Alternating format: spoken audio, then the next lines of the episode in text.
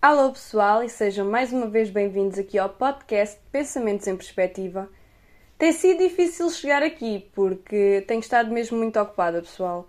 Neste momento estou com dois trabalhos e ainda giro o tempo entre a vida social e as outras coisas todas que eu gosto de fazer. Não consigo estar quieta, é o que é. Até os meus pais já me disseram no outro dia que eu tinha o bicho carpinteiro, porque ando numa busca furtiva de um sítio onde possa fazer cerâmica na minha cidade e tem sido complicado encontrar, mas é algo que eu gostava imenso de fazer.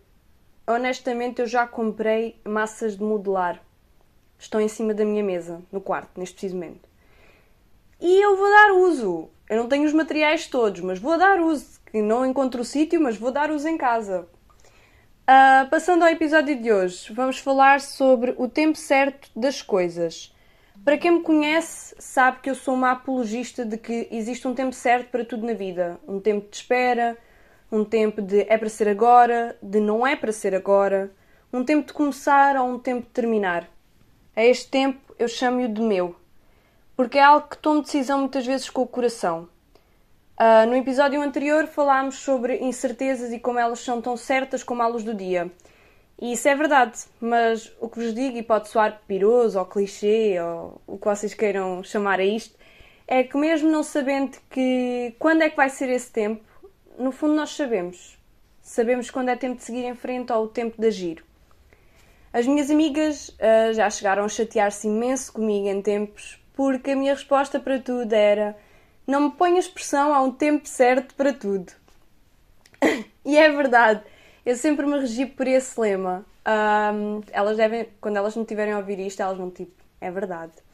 Uh, quando decidi, isto aconteceu em vários momentos da minha vida, quando decidi não ir para a universidade após terminar o 12 ano, foi porque, opá, tinha que ser, porque algo melhor estava para vir. Quando decidi que o meu antigo trabalho me deixava com ansiedade, era o tempo certo para mudar. Quando decidi que era o tempo certo para me permitir dar a conhecer a outro alguém, foi porque tinha que ser naquele tempo e eu achei que era o tempo correto. Assim como eu tive que olhar nos olhos de uma pessoa que, que me foi tanto e ainda é e, e, e pôr um ponto final. Uh, ou seja, há tempo para tudo e acho que a vida dá, dá muitas voltas e nós vamos sempre dar a estas decisões. Se às vezes falha o tempo, talvez, uh, mas tudo o que faço é porque senti que tinha que ser assim. Se me envolvo em algo é que vou de cabeça e mergulho e vou mergulho a fundo, como se costuma dizer. E isto pode acontecer com tudo na vida, e certamente já vos aconteceu, olharem para vocês mesmos e pensarem que já não se identificam com aquelas pessoas, com aquela rotina, com aquele trabalho, que o que vocês querem mesmo é fazer X ou Y. Por exemplo, eu, eu gosto muito de ler, e sei que isto agora está aqui um bocado fora de contexto, mas esperem. Uh, eu gosto de livros e costumo fazer esta analogia que para mim as pessoas são como os livros. Todos nós temos páginas escritas que são a, nossa história e outras tantas em brancos prontas a serem escritas. E como todos os livros, a vida é feita de capítulos. Às vezes é tempo de fecharmos capítulos para começarmos outros e para começarmos novos.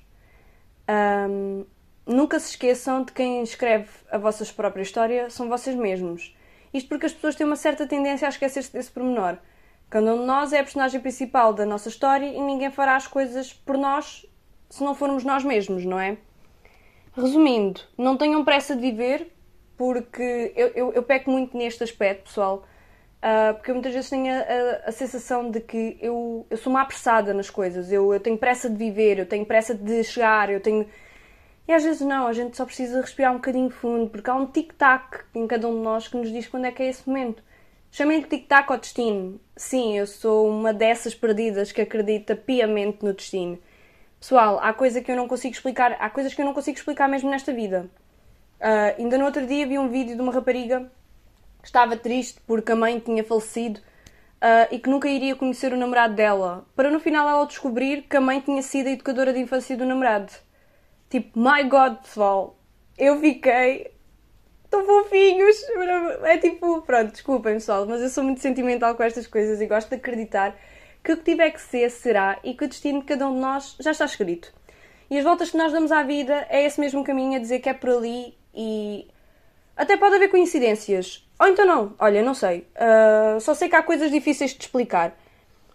E E, acho que o destino encarrega-se de nos dizer se as pessoas, por exemplo, se aquelas pessoas são que nós, por exemplo, uh, tivemos que nos despedir ou qualquer coisa, ou aconteceu ali qualquer coisa, são para voltar, ou se imaginem que nós saímos de, de uma cidade e, e depois mais tarde voltamos, era para, porque nós tínhamos que voltar, pronto, essas coisas.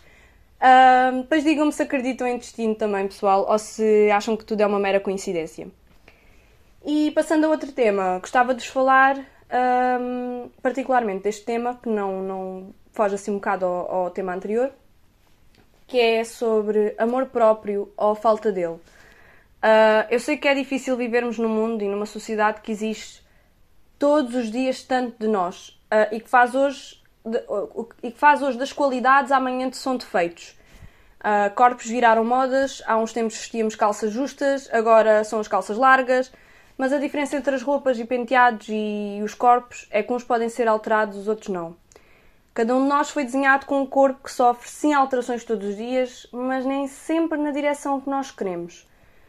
Porque epá, é um rodopio tão grande uh, de que tens de ter X para ser bonito que eu, eu muitas vezes fico tonta. Eu não sei para que lado me virar.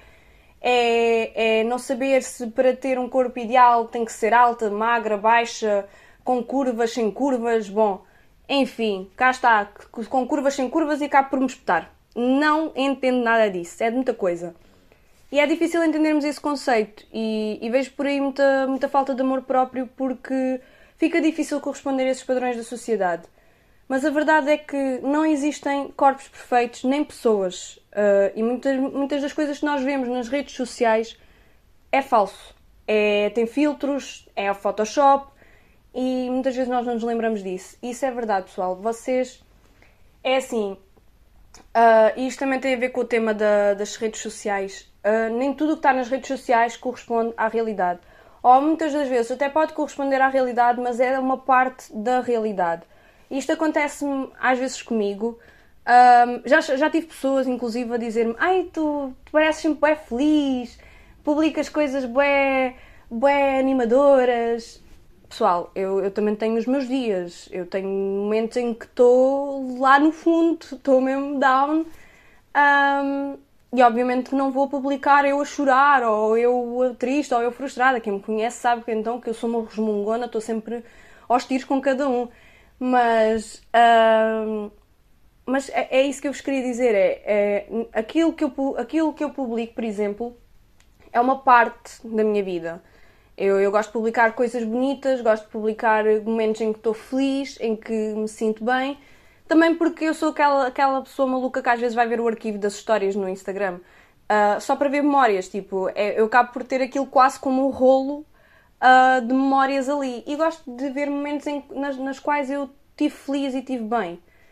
Uh, mas tenham cuidado, não, não achem que a vida das pessoas é perfeita não, não achem nada disso, não se comparem, não, não levem as coisas no, no termo da comparação.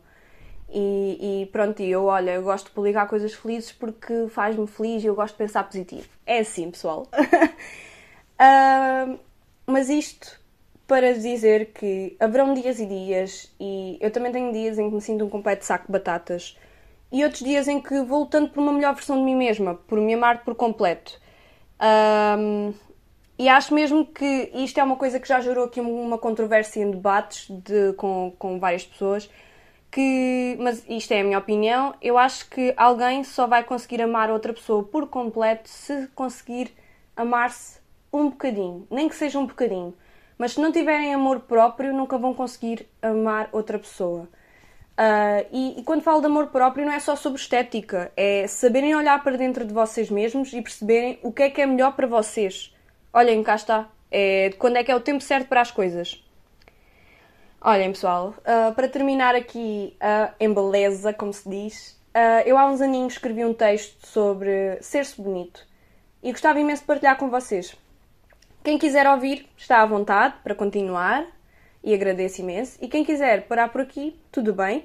Obrigada por me terem ouvido mais uma vez e não se esqueçam de dar o vosso feedback, é sempre muito importante para mim. Estes foram os temas deste quarto episódio do podcast. Espero que tenham gostado e não se esqueçam, sejam felizes. Agora, quem quiser ouvir, vou começar a citar o texto que escrevi.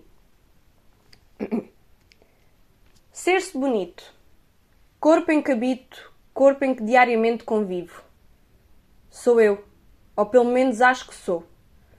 Não sou feita de papel, mas procuro em mim palavras que façam sentido, que me digam de que matéria de estudo sou feita. Não sou interrogação ou exclamação mas dentro de mim há um mar de questões certas e certezas questionáveis. Beijamento que me desperta todos os dias, e em sussurros ligeiros vou-lhe dizendo que tudo está bem. Uns dias acordo e corro em linha reta, e outros tenho pernas viradas para o ar. Uns dias sei para onde vou, e outros fico-me só por existir e amar. Em sufocos apertados, cá vou colhendo ilusões de que sou feita de tons de cinza na realidade trespassa-me, e a todos, um espectro de luz única, que nos torna únicos aos olhos de cada um.